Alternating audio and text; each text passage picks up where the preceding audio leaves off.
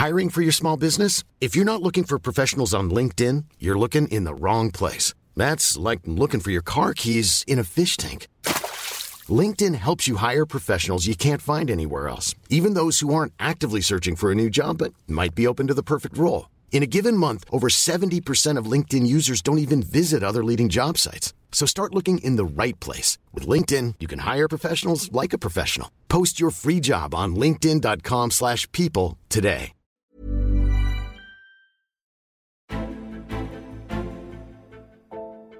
Das Finalturnier der Champions League, es läuft und was soll man sagen? Es macht dazu noch richtig Bock. Das, die Viertelfinals sind jetzt durch, die Halbfinals stehen vor der Tür und um darüber zu reden, habe ich meinen Gast eingeladen, der trotz 20 Toren in vier Spielen und einiger Überraschungen immer den Durchblick bewahrt. Mein Kollege Florian Bogner. Grüß dich, Flo. Hallo, Tobi. Ich bin Tobi Lusiak und wir nähern uns diesem Thema in altbewährter Manier. Jedes Viertelfinale eine These und dann haben wir noch so einen kleinen Ausblick aufs Halbfinale. Zuvor aber macht schon Bock das Ding da in Lissabon. Oder Flo, was meinst du?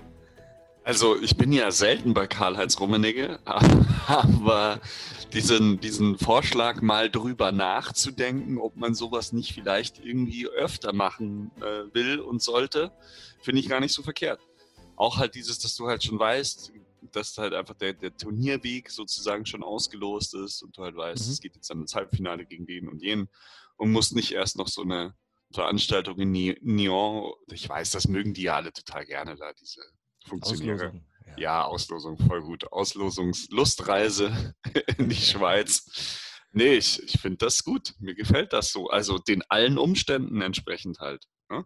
Der, der Modus ist eingeschlagen wie eine Bombe wie, wie Kalle das so schön formuliert. Ne? Aber nee, das, das ist schon richtig cool, ein Spiel und man merkt halt eben auch in den Spielen, es geht um alles gerade hinten raus. Das wird richtig schön äh, kribbelig gegen Ende der 90 Minuten, vielleicht dann auch 120. Also mir, mir gefällt das sehr, sehr gut. Wir haben vier Spiele gesehen. Lass uns das mal nach und nach äh, aufdröseln. Wir fangen an mit dem letzten Viertelfinale. Oh ja. Manchester City gegen Olympique Lyon ist genauso ausgegangen, wie wir das alle gedacht haben. 1 zu 3. Olympique Lyon geht ins äh, Halbfinale. Eigentlich unfassbar. Die nehmen erst Juve raus und dann Manchester City. Ich habe eine These vorbereitet zu diesem Spiel. Die Jeez. beschäftigt sich mit City und nicht mit dem Sieger. Pep hat sich vercoacht. Er trägt die Schuld am City aus. Flo, let's go. Das ist keine These, das ist eine Tatsache. also, er hat es halt echt wieder verkackt. Muss man halt mal ganz ehrlich so sagen. Wieder, ja. Ja, wieder. wieder. Wieder. Der kann irgendwie nicht aus seiner Haut. Das macht ihn wahrscheinlich halt auch äh, aus als Trainer immer. Das wirst du auch nicht los. Vielleicht sagt er sich vorher auch, die genauso spielen lassen wie gegen Real. Nee, kann ich das macht nicht. ja auch keinen Spaß. Ich, ich bin Pep Guardiola ich muss da jetzt so ein 3-1-4-2 aus dem Hut zaubern mhm. und mir da irgendwas bei denken, was meine Spieler vielleicht sogar im Ansatz nachvollziehen können, aber halt leider überhaupt nicht umsetzen können, so wie die da rum, rumstehen und laufen. Und also auf dem Papier sah das gut aus. Auf dem Papier war das nachvollziehbar, was er gemeint hat mit, ah, wir haben so langsame Innenverteidiger und wenn unsere Außenverteidiger so hoch stehen, dann laufen die uns immer in den Rücken von den Außenverteidigern und das können dann die Innenverteidiger alles nicht mehr zulaufen und deswegen muss ich das jetzt irgendwie ganz anders machen. Mhm. Ähm, dummerweise hat er aber für das, wie er gestern gespielt hat, äh, hat er gar nicht die Spieler. Also ja. Diesen, der Cancelo auf links, das hat super gepasst, aber diesen De Bruyne dann so verkappt als, als rechten Läufer aufzustellen, der aber gleichzeitig noch in der Mitte die Fäden ziehen und dann aber noch irgendwie rechts außen spielen sollte. Ne, also das war irgendwie so gar nichts. Und dann hast du halt irgendwie auch gemerkt, dass der ganzen Mannschaft dann irgendwie auch so diese Körperspannung fehlt.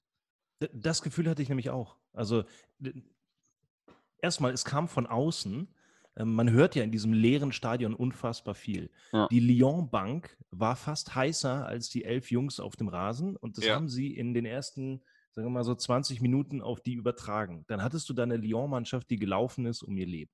Und ja. City wusste irgendwie gar nicht so wirklich, was machen wir jetzt damit? Was machen wir mit dieser taktischen Grundordnung, in der wir hier performen sollen?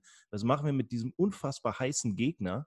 Ähm, was machen wir dann mit diesem Rückstand, der dann plötzlich auch noch dazu kam? Ja. Ähm, irgendwie war das alles so eine Gemengelage, die der relativ früh klargemacht hat.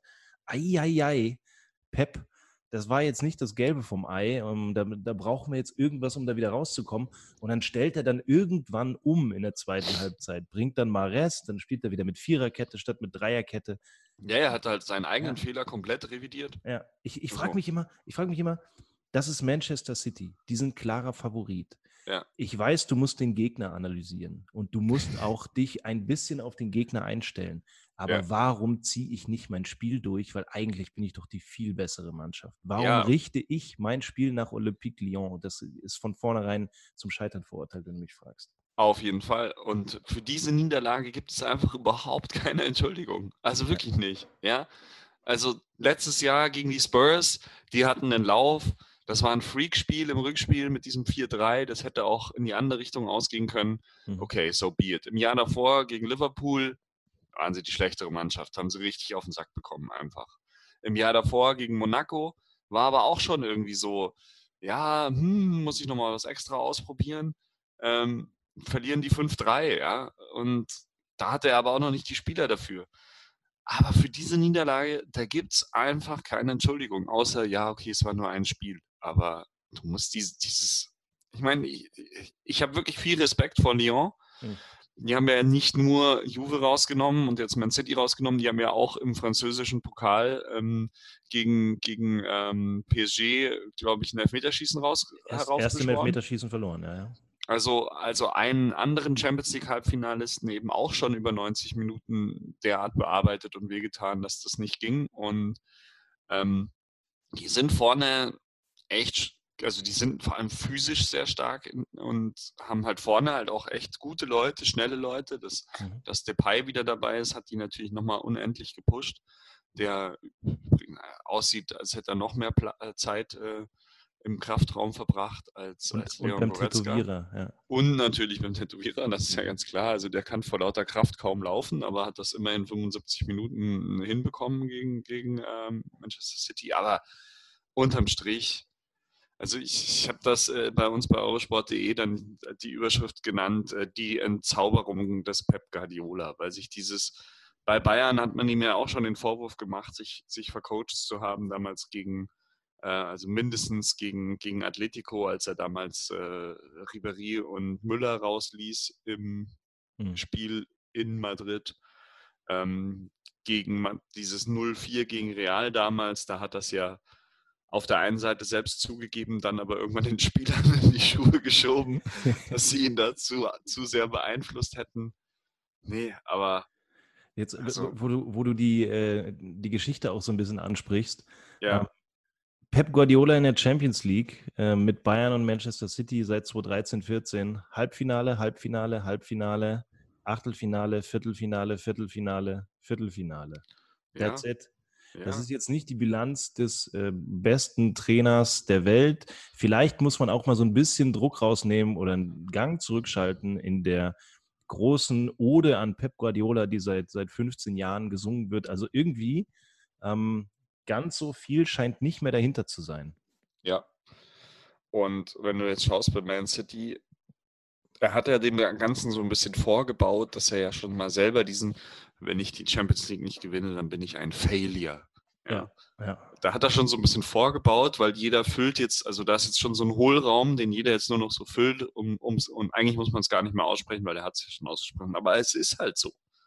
Die haben den da hingeholt, die haben dem alles ermöglicht, was er möchte, damit die die Champions League gewinnen. Weil die Premier League hat er gewonnen. Das hat er gut gemacht. Zweimal irgendwie 100 Punkte, 98 Punkte. Ja, aber die wollen halt diesen, diesen Ding mit den, dieses Ding mit den großen Ohren. Und er packt es halt nicht. Und das ist schon auf der einen Seite tragisch, aber auf der anderen Seite schon auch sehr unterhaltsam. Und irgendwie, ja, unterhaltsam ist auf jeden Fall, aber man muss halt auch irgendwie sagen, die Entwicklung bei Manchester City geht auch irgendwie, also die kommen ja nicht jedes Jahr näher sondern nee. dieses Jahr, dieses Jahr sind sie eigentlich so weit weg, wie sie selten waren. Wie gegen Monaco ja, ungefähr gefühlt. Genau, so, ja. genau. Aber sie waren ja. ja. auch jetzt dieses Jahr in der Premier League 18 Punkte hinter Liverpool. Und diese ganze Saison 2019, 2020 ist irgendwie nicht die Saison von Manchester City, aber es kann eventuell noch die Saison werden von äh, Olympique Lyon. Ganz kurz auch noch ein, zwei Worte zu denen. Ähm, das war natürlich am Ende auch ein bisschen glücklich. Ich sage, das muss man äh, auch dann, dann mit aufnehmen. Das war eventuell ein Foul vor dem 2-1. Man kann es nicht so richtig auflösen. Ich hätte, eventuell. Ich hätte es mal zurückgenommen. Ja. Also Bundesliga-Schiedsrichter hätte es zurückgenommen. Ich glaube, da, da wäre es so. sogar nicht mal zum Videoschiedsrichter gekommen. Wahrscheinlich. Also ich, na gut, man kann ja jetzt drüber streiten, ist gegeben, ja. aber es sah komisch aus. Ähm, dann kommt natürlich diese Szene mit Sterling, wo es eigentlich 2-2 steht. Steht naja. nicht 2-2 und im Gegenzug äh, äh, gibt dir Ederson praktisch das 3-1 das ist dann natürlich viel Glück, aber sie haben sich das verdient, weil die halt über die komplette Spielzeit ähm, extrem heiß waren, weil sie eben schnelle Leute vorne hatten, weil sie einen guten Plan haben. Ähm, und das kann auch dann noch im Halbfinale so weitergehen. Also, Eventuell. Also für Bayern ist das schon auch ein sehr, sehr, sehr, sehr unangenehmer Gegner. Und es ist vor allem halt auch, ja, es ist halt nur Olympique Lyon in Anführungszeichen. Das ist einfach sehr unangenehm. Das ist wie wenn du in einem WM-Halbfinale gegen Uruguay spielst oder so. Da bist du schon per se irgendwie so auf dem verlorenen Posten. Also ja. da gibt es wenig für dich in Anführungszeichen zu gewinnen, außer halt das Halbfinale. So. Aber ich denke, dass Bayern da schon die richtige Attitüde irgendwie finden wird, um die zu bespielen. Aber mal gucken. Apropos Bayern. Zweite These. Ich habe ja noch hier ein bisschen was. Zweite oh ja. These, zweites Viertelfinale. Bayern gegen Barcelona, und das kann man sich jetzt nochmal auf der Zunge zergehen lassen, ihr werdet es wahrscheinlich alle gesehen haben, aber 8 zu 2. Bayern 8 zu 2 gegen Messi, muss man nochmal wiederholen. These, Bayern bleibt trotzdem auf dem Boden. Ja. Ja. Ja. Also. Hatte man zumindest den Eindruck, auch direkt nach dem Spiel. Alle waren sehr runtergekühlt in den Interviews schon. Es war viel Demut zugegen rund um den Bayern-Mannschaftsbus. Also es sah nicht so aus, als würde man das überbewerten. Ich glaube, ja, auf jeden Fall. Ich glaube, da ist aber halt auch gut, dass dieses Stadion nicht voller 60.000 aufgeladener Menschen ist, die da irgendwie Emotionen und Energie transportieren, von diesem Level du erstmal runterkommen musst, sondern ich glaube, nach dem Abpfiff ähm, haben die sich ungläubig in die eigenen Gesichter geschaut und dann haben sie so ein bisschen das leere Stadion geschaut und dann war ihnen irgendwie, ja, dann waren sie, glaube ich, so auf so einem Endorphin-Level, der, der noch okay war. so, dann ist ihnen aufgefallen, okay, ähm, also A, die waren gar nicht so gut. das war, glaube ich, so, das erste war so ein bisschen so, das ist jetzt schon auch passiert, weil die einfach echt auch hinten raus alles haben mit sich machen lassen. Und B ist ihnen dann aber relativ schnell eben auch aufgegangen, das ist es jetzt noch nicht. Wir haben hier noch zwei Spiele und das in relativ schneller Abfolge. Und da müssen wir uns jetzt halt äh, pflegen und dann äh, geht es in den Bus und dann fahren wir wieder zurück in unser Hotel. Und Bankett gibt es heute eh nicht, weil haben wir halt nicht, weil Corona. Mhm. Und ähm, morgen machen hier die Ersatzspieler wieder ihr Programm und ab Montag äh, haben wir nur noch zwei Tage Vorbereitung auf das, auf das Halbfinale. Und ähm, das war schon relativ schnell, also ich würde gar nicht sagen beeindruckend, aber du hast allen in ihren Aussagen angemerkt, jo, Haken hinter, gewonnen, okay, auch 8-2 gewonnen, schon ziemlich krass, müssten mich vielleicht in zwei Tagen nochmal zwicken. Dann erzählen wir das nochmal. Und in 100 Jahren erzählen wir es mal unseren Enkeln. Aber die waren schnell wieder bei sich. Allerdings muss man natürlich auch sagen, ähm, das war schon eine ziemlich grandiose Geschichte, was da auf dem, äh, auf dem Platz passiert ist. Das war schon ein, ein richtig, richtig starkes Spiel von Bayern.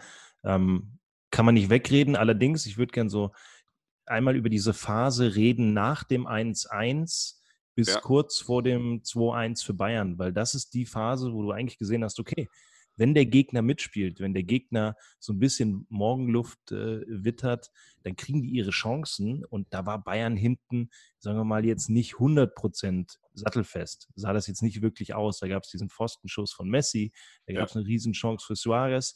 Da kann es auch ganz leicht 2-1 für Barcelona spielen, äh, stehen und dann weißt du nicht, in welche Richtung sich dieses Spiel entwickelt. Ähm, dass sie sie dann natürlich überrollen mit ähm, wachsendem Selbstbewusstsein und mit äh, exakt dem Gegenteil bei Barcelona, die natürlich nach dem 1-3, 1-4 einfach wussten, dass äh, hier geht nichts mehr. Wir sind nicht in der Verfassung, gegen diese Mannschaft äh, ähm, zu arbeiten. Ja. Dass das dann natürlich 8-2 ist, das kann mal passieren. Das äh, war aber kein Spiel, was zwingend 8-2 ausgehen muss. Nee. Oder? Ja. Nee, also hinten raus war das dann halt schon so ein bisschen Leichenfledderei. Irgendwo aber auch den Umstand geschuldet, dass Bayern halt dann echt einfach von der Bank dann auch noch Süle, Coutinho, Coman, Lucas Hernandez und Tolisso bringen konnte. Was halt alles, keine Ahnung, die haben zu fünft halt einen Marktwert von 200 Millionen oder was zusammen. Mhm. Die hast du halt mal noch so locker in so ein Spiel reinwerfen können, weil bei Bayern ja auch alles fit ist, was Rang und Namen hat. Also Klammer zu, Pavard vielleicht noch nicht, äh, Klammer auf, Pavard vielleicht noch nicht, Klammer zu. Aber ja, Barca hätte ja auch, Barca hätte ja auch 100, äh, 120 Millionen von der Bank bringen können. Da saß ja Dembele. Und Griezmann. also gut, der kam, der, der kam. kam. noch rein. Ja. Ja. Dembele hat sich das schön von außen angeschaut. Das ist vielleicht der naja, Unterschied, gut. ne? Das, das wär, war jetzt vielleicht aber auch nicht das Spiel nach einem halben Jahr Verletzungspause, wo du dann noch so ein Dembele reinwirfst. 20 Minuten vor Schluss bei 2-5. Ähm, ja, es hatte schon so ein, so ein, also das Momentum schlug halt schon immer wieder auf, also zuerst Barca, weil dieses Eigentor war schon ein, ein, großer Dämpfer und dann hast du auch gemerkt, die haben drei, vier Minuten gebraucht, als dann diese Suarez-Chance war, als dieser Messi-Pfostenschuss war und äh, dann aber alle Momentum-Sachen waren dann halt irgendwie auf Bayern-Seite. Auch als Barca nochmal rankam, 2-4 und dann Fonsi gesagt hat, ich mache dieses Spiel jetzt einfach zu. ja. Und also das ist, das ist One for the Ages, den, das kann man sich jedes Jahr gerne nochmal anschauen, dieses Spiel. Aber hinten raus ist es dann auch ein bisschen unangenehm anzuschauen, weil Barca dann halt einfach wirklich tot auf dem Boden liegt und alles mit sich machen lässt. Ja, ich wollte gerade sagen, die lassen das dann einfach, einfach, mit sich machen. Ja. Viele Bayern-Fans würden sagen, ja, ist überhaupt nicht eklig. Ne? Ja, da gar nicht. Gucke ich mir an. Ähm, mhm kann man mit Sicherheit auch tun. Aber ich glaube, man kann sagen, so einfach wird es dann, so paradox es klingt, äh, gegen Olympique Lyon wahrscheinlich nicht, weil die werden, ähm, die werden kämpfen und die werden dann nicht irgendwann sich ergeben. Kann natürlich alles passieren, ist jetzt die Glaskugel, aber wollen wir mal schauen. Das ist also das erste Halbfinale Olympique Lyon gegen den FC Bayern. Und ganz kurz einen Tipp abgeben. Ich würde sagen, ich würde sagen 1 zu 4. Eine Halbzeit. Eine Halbzeit Bayern-Barca, das wird 90 Minuten gegen Lyon. Was meinst du, Flo? 1-0 Lyon? Nee. nee so, so, grausam kann dieses Jahr gar nicht sein. Nee, pff, nee, Bayern wird sich da schon irgendwie durchsetzen, aber nicht besonders hoch, weil Lyon ist, glaube ich, keine Mannschaft, die sich irgendwie dann zerfleddern lässt. But we will see. Robert Lewandowski macht diesmal mehr Tore als Thomas Müller. Die These stelle ich noch äh, mit in den Raum. Wollen okay. wir mal schauen, wie Bayern gegen Lyon dann performt. Wir haben aber noch äh, zwei andere Viertelfinals gesehen. RB hm. Leipzig hat gegen Atletico Madrid gewonnen. Auch das sicher eine Überraschung, wenn man das vor dem Spiel so gesagt hätte. Wenn man ja. das Spiel gesehen hat, dann war das durchaus verdient. Daher auch meine These, ohne Werner, ohne Timo Werner, ist Leipzig noch gefährlicher, weil variabler sah schon ganz gut aus da vorne. Ja, kann, kann man so sagen. Also ich, ich fand halt, Leipzig hatte einen guten Plan. Und Atletico hatte nicht so einen guten Plan, beziehungsweise der Atletico-Plan. Ja, ja, ja, würde ich gar nicht sagen, weil Atletico hat extrem gepresst, hm. fand ich. Ähm, das spielen die nicht immer so. Aber Leipzig hat sich mit sehr viel Ruhe und mit sehr viel Entschlossenheit aus dieser Presse befreien können. Also die, die, letzte, die letzten drei, also Upamecano ist ja danach auch total gelobt worden, so für sein Zweikampfverhalten und oh, und geiler Typ und so. Aber wie die hinten rausgespielt haben, mhm. das fand ich beeindruckend. Und das fand ich so ein bisschen den Schlüssel zum, zum, zum Sieg, weil sie sich dadurch die Sicherheit geholt haben, weil sie dadurch das Feld, Feld eröffnet haben, dass sie die erste Reihe von Atletico immer relativ easy überspielt haben. Also es sah zumindest easy aus, es war nicht easy. Und damit waren die dann im Spiel drin. Sie haben das ja manchmal mit Kombinationsfußball gemacht. Manchmal hm. ist Upamecano aber auch einfach durchgelaufen durch die auch erste das? Reihe. Ja. So, das, das war halt äh, dann schon sehr variabel, was sie gemacht haben. Ja, die waren ext extrem furchtlos. Also die, die waren, die hatten mehrere brenzliche Momente. Also wenn der Pass, der erste Pass nicht gescheit ankommt, wenn der Direktpass äh, nur einen Meter in die eine oder in die andere Richtung gespielt wird. Also die haben mit hohem Risiko hinten rausgespielt, aber das haben die super gemacht. Und das haben die auch besser gemacht als Bayern beispielsweise gegen Barcelona, mhm. wo du am Anfang gemerkt hast, dass bei Davis, der war nervös, äh, die Bälle ein, zwei Meter weggesprungen sind, dass Alaba teilweise äh, schlagen musste, was, was auch total ungewöhnlich ist eigentlich. Das hat Leipzig alles viel, viel souveräner gemacht. Und da hast du halt gemerkt, das haben die halt trainiert. Das haben die wirklich wahrscheinlich bis zum Erbrechen die letzten Wochen trainiert. Mhm. Und auch, auch wie er gespielt hat, vom System her, das hat gut gepasst. Und wenn wir dann auch zu deiner Frage zurückkommen, nach vorne, ohne Werner, ähm, Hut ab, weil die haben auch ganz anders gespielt. Also ja. diese, diese Bälle in die Tiefe, die, die Werner immer gebraucht hat, die gab es gar nicht die haben eher halt immer irgendwie diesen, diesen Paulsen halt angespielt und zwar auf den Mann gespielt, mit dem Rücken zum Tor angespielt. Und der hat dann äh, seinen Gegenspieler so ein bisschen misshandelt und äh, dann, dann sind die nachgerückt und der hat das ganz gut gemacht und gut verteilt. Paulsen hat so ein bisschen äh, den, äh, seinen Jan Koller entdeckt. Ja, irgendwie schon. Also da hat mich auch an den, an den Lewandowski in den Dortmunder Zeiten erinnert. Der wirklich, dem konntest du den Ball auf 47 Arten zuspielen an der Mittellinie und der hat den einfach festgemacht. Der hat den nicht hergegeben. Der hat den so halt, lange halt, verteidigt, bis, bis einer nachgerückt war und dann hat er den abgelegt. Absolut. Ich, ich fand es ich fand's sehr beeindruckend, ähm, wie eben Paulsen in der Mitte wirklich mhm. diese Position gehalten hat und dann äh, ein Kunku mhm. und äh, Olmo einfach um ja. ihn rumgelaufen sind. Ja. Ähm, Sabitzer gar nicht so offensiv, sondern eher so die Position, die er auch dann in weiten Teilen der Saison gespielt hat.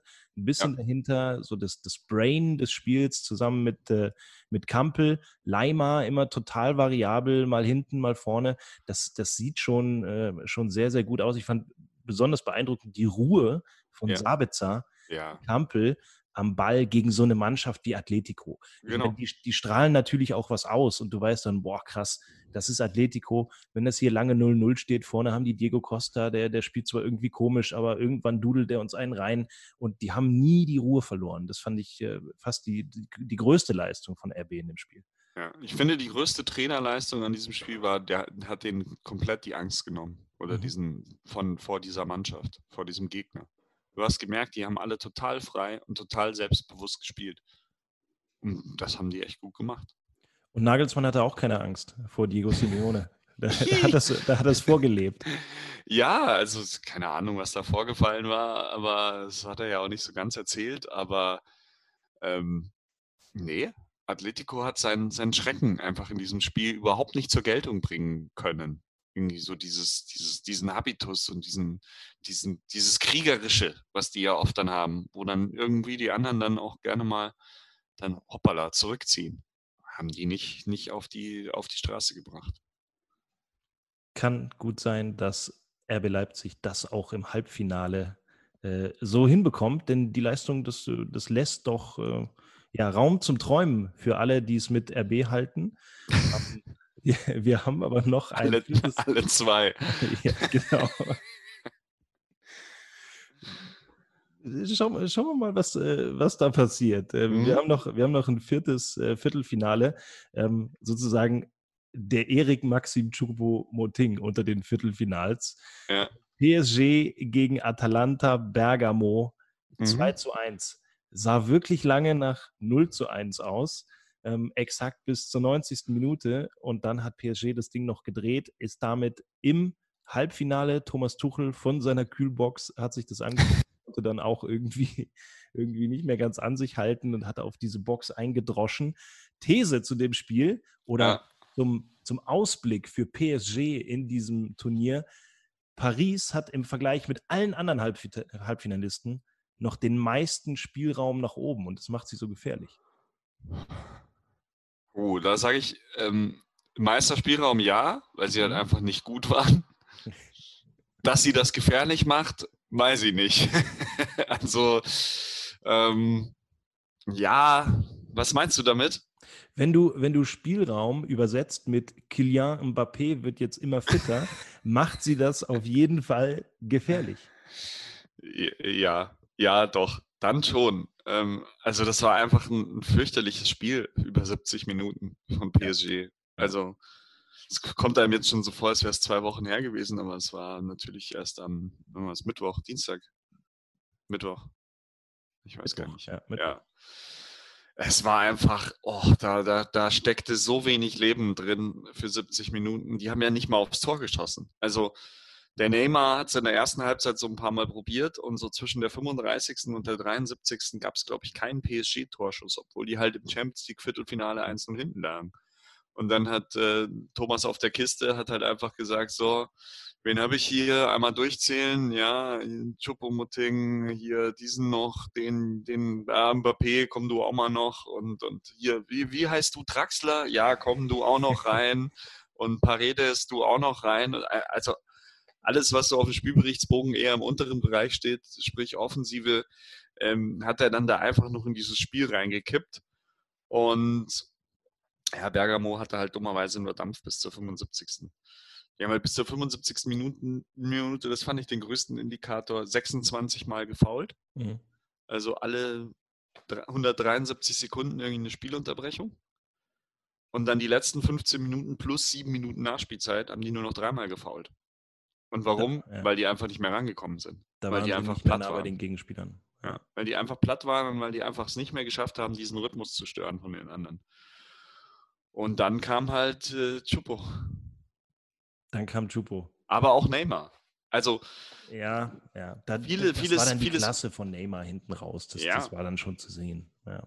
Vieles hat sich jetzt ja an diesem Chupo-Maskottchen irgendwie, Erik Massi Chupo-Maskottchen, äh, fest, festgebissen, aber also diesen Kontakt Form 1-1 von Neymar, wie er den mitnimmt und dann querlegt, ist schon Wahnsinn. Und mhm. dieser Pass, wo er halt mit 99 Prozent seines Körpers sagt, ich spiele diesen Ball jetzt nach außen, aber der Kontakt im Fußgelenk ist halt, ich spiele den Ball innen am Verteidiger durch. Mhm. Und Mbappé weiß das auch noch und läuft genauso.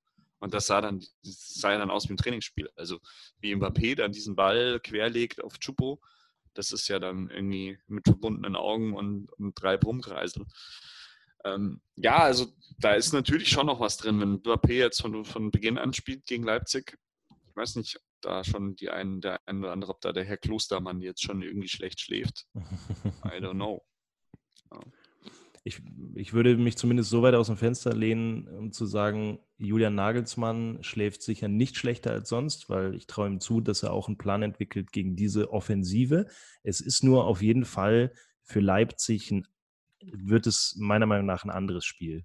Ja, du kannst, sowieso. Du kannst gegen, gegen Leipzig natürlich nicht so oder gegen, gegen Paris natürlich nicht so spielen wie gegen Atletico. Ähm, ich glaube, dass du auch nicht diese Kontrolle bekommst über das Spiel, und da wird sich Leipzig dann umstellen müssen. Ähm, sehe Paris leicht vorne, auch wenn die nicht in der äh, sehr guten Form sind, wie sie schon mal waren. Also ich glaube einfach, dass diese, dass diese individu individuelle Klasse vorne bei Paris da schon den Ausschlag geben kann. Weil nochmal schießt Neymar so ein Ding natürlich nicht vorbei, wie in der vierten Minute. Da läuft den er da allein aufs Tor zu und dann äh, gibt es den hätte ich, ja. Den hätte ich da auch noch hinschießen können, ja. ich wäre zwar nicht ganz so schnell dort gewesen, aber dahin geschossen hätte ich ihn wahrscheinlich auch. Ja, äh, und Leipzig hatte halt zwei Monate, um sich auf Atletico vor, oder sechs Monate, fünf Monate, um sich auf Atletico vorzubereiten, aber hat jetzt halt nur drei Tage, um sich auf PSG vorzubereiten und einen Tag weniger Regeneration, als das PSG hatte. Hm. Insofern sehe ich da das Pendel schon eher gen, gen Paris und Thomas auf der Kiste ähm, ausschlagen. Aber wie uns diese Viertelfinalspiele gezeigt haben, you never know. You never know. Absolut. Das wird, äh, das wird sehr, sehr spannend. Jetzt hole ich von dir noch einen Tipp ein zu diesem mhm. zweiten Halbfinale. Ich tippe doch so ei, ei, ei, ja, vor allem tippst du auch so ungern. Das weiß ich doch. Deswegen, ja. äh, deswegen machen wir das jetzt auch. Deswegen legst du jetzt auch vor. ich lege vor. Gegen, RB gegen Paris. RB gegen Paris 1 zu 2. Tore ab der 90. Ne? Sehr, sehr kreativer Tipp. Ja. Ich sag 0, äh, 0 zu 2. Sag mhm. ich. 0 zu 2. Ja. Und dann im Champions League-Finale Bayern PSG. Bayern PSG war übrigens, das, das können wir hier vielleicht mal sagen für unseren äh, gemeinsamen Vorgesetzten Thomas Jans, das war übrigens mein Tipp schon vor dem Finalturnier. Er reibt mir das ja immer unter, diesen, unter die Nase. Jetzt bin ich gefordert, dass es auch, äh, auch so kommt. Wusstest du übrigens, dass der Trainer von Lyon, Rudi Garcia, weißt du, warum der Rudi heißt? Ja, es gibt nur einen Rudi Garcia. Sein Vater war Radsportfan und fand Rudi Altig toll. Boah. Das, ja. das, das, ist doch ein schöner Fakt hier hinten raus. Das wusste ja. ich nicht. Also für, gerade für uns als, als Radsportsender, der ja. Rudi. Und jetzt haben wir natürlich halt auch diesen schönen Umstand, dass wir Julian, Thomas, äh, Hans-Dieter und Rudi im Halbfinale haben. Vier deutsche Trainer. ja, quasi. ja. Aber das ist auch schön. Du, auch, auch wenn wir Rudi, äh, Rudi Garcia mit rausnehmen, ähm, ja. drei deutsche Trainer im Champions League Halbfinale ist mhm. natürlich schon eine Wucht und eine Ansage. Und Kloppo ist nicht mal dabei. Ja, eben. Also, das ist natürlich schon, also das finde ich schon, sagt natürlich vieles aus über, wie sich das entwickelt hat, dass deutsche Trainer ähm, einfach sehr angesehen sind und einfach auch eine gute Ausbildung genießen. Da gehe ich auch mit zu sagen, dass das bedeutet was.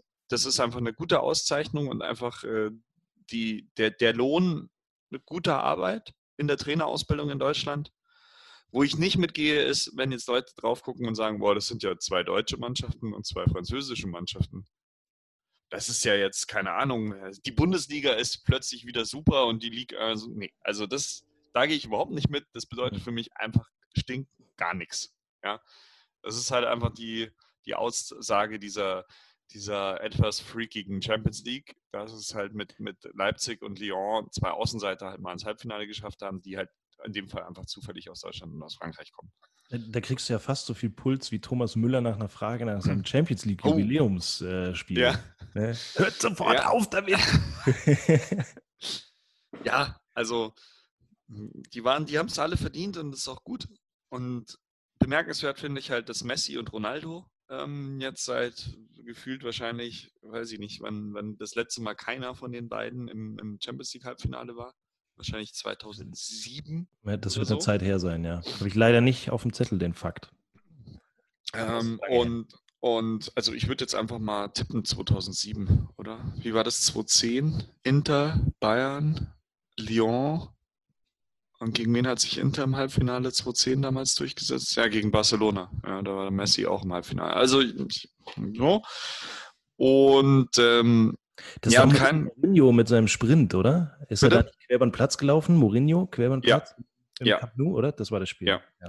Und 2010 war ja übrigens auch das letzte Mal, dass äh, Bayern gegen, also dass Lyon in einem Champions League Halbfinale war und auch das Halbfinale Bayern gegen Lyon war. Ähm, Bayern hat damals, da war ich bei beiden Spielen vor Ort Bayern hat damals in München 1-0 gewonnen und Ribéry ist vom Platz geflogen, mhm. weil er Lisandro Lopez auf den Fuß gelatscht ist.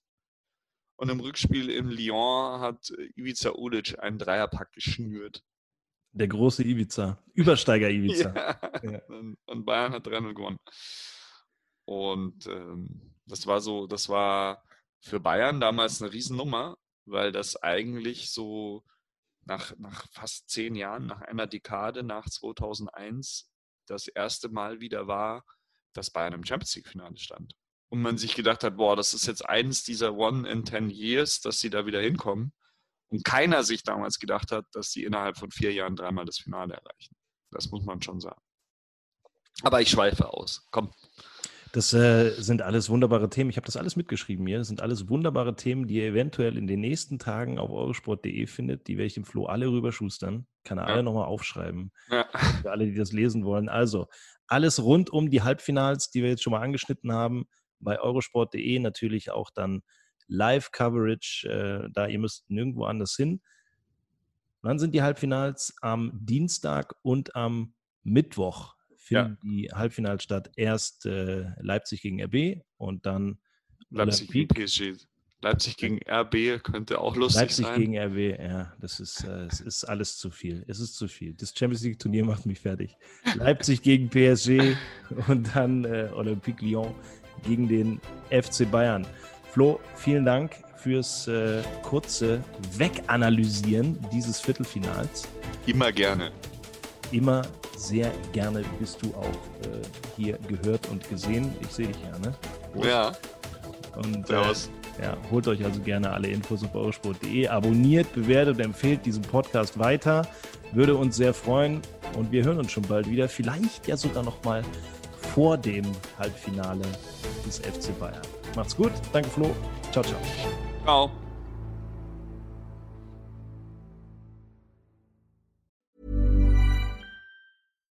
Deserves the best, and there's no better place to shop for Mother's Day than Whole Foods Market. They're your destination for unbeatable savings, from premium gifts to show-stopping flowers and irresistible desserts. Start by saving 33% with Prime on all body care and candles. Then get a 15-stem bunch of tulips for just $9.99 each with Prime. Round out Mom's menu with festive rosé, irresistible berry chantilly cake, and more special treats. Come celebrate Mother's Day at Whole Foods Market.